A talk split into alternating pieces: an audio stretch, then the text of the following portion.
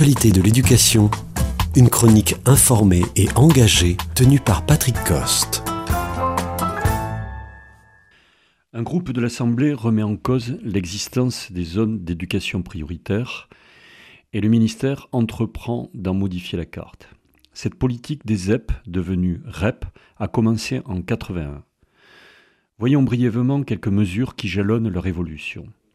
Durant les années 2000, pour tirer vers le haut, on y implante des classes sportives et bilingues et l'on noue des partenariats avec des institutions culturelles. On forme des réseaux comportant un collège et les écoles du secteur qui assurent des cohérences interdegrés.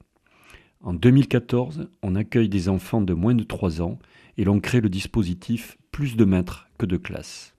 Au fil du temps, les enseignants perçoivent des indemnités qui devraient stabiliser des équipes souvent composées de néo-titulaires et l'on offre des formations spécifiques. Il faut noter que cette politique des ZEP a été portée sous des mandats de droite et de gauche.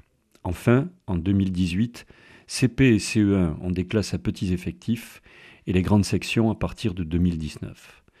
Pour ce qui concerne les objectifs, il s'agit de garantir l'acquisition du lire, écrire, parler, favoriser la bienveillance, coopérer avec les parents et développer le travail en équipe. À cela, il faut rajouter toutes les pratiques qui consistent à contenir la violence et l'indiscipline. Les résultats, quant à eux, ne sont pas probants.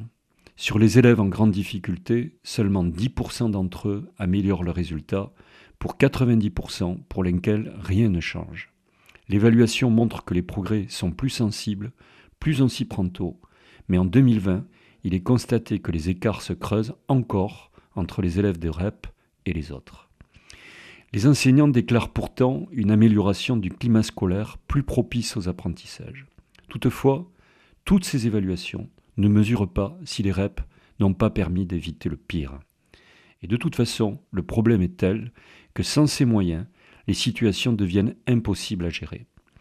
La politique républicaine consiste à favoriser l'égalité des chances et quand on met en vis-à-vis les 20% des élèves du privé qui tendent à devenir une zone de plus en plus favorisée, il faut ou bien choisir la politique de l'autruche, ou bien prendre une position volontariste pour l'égalité.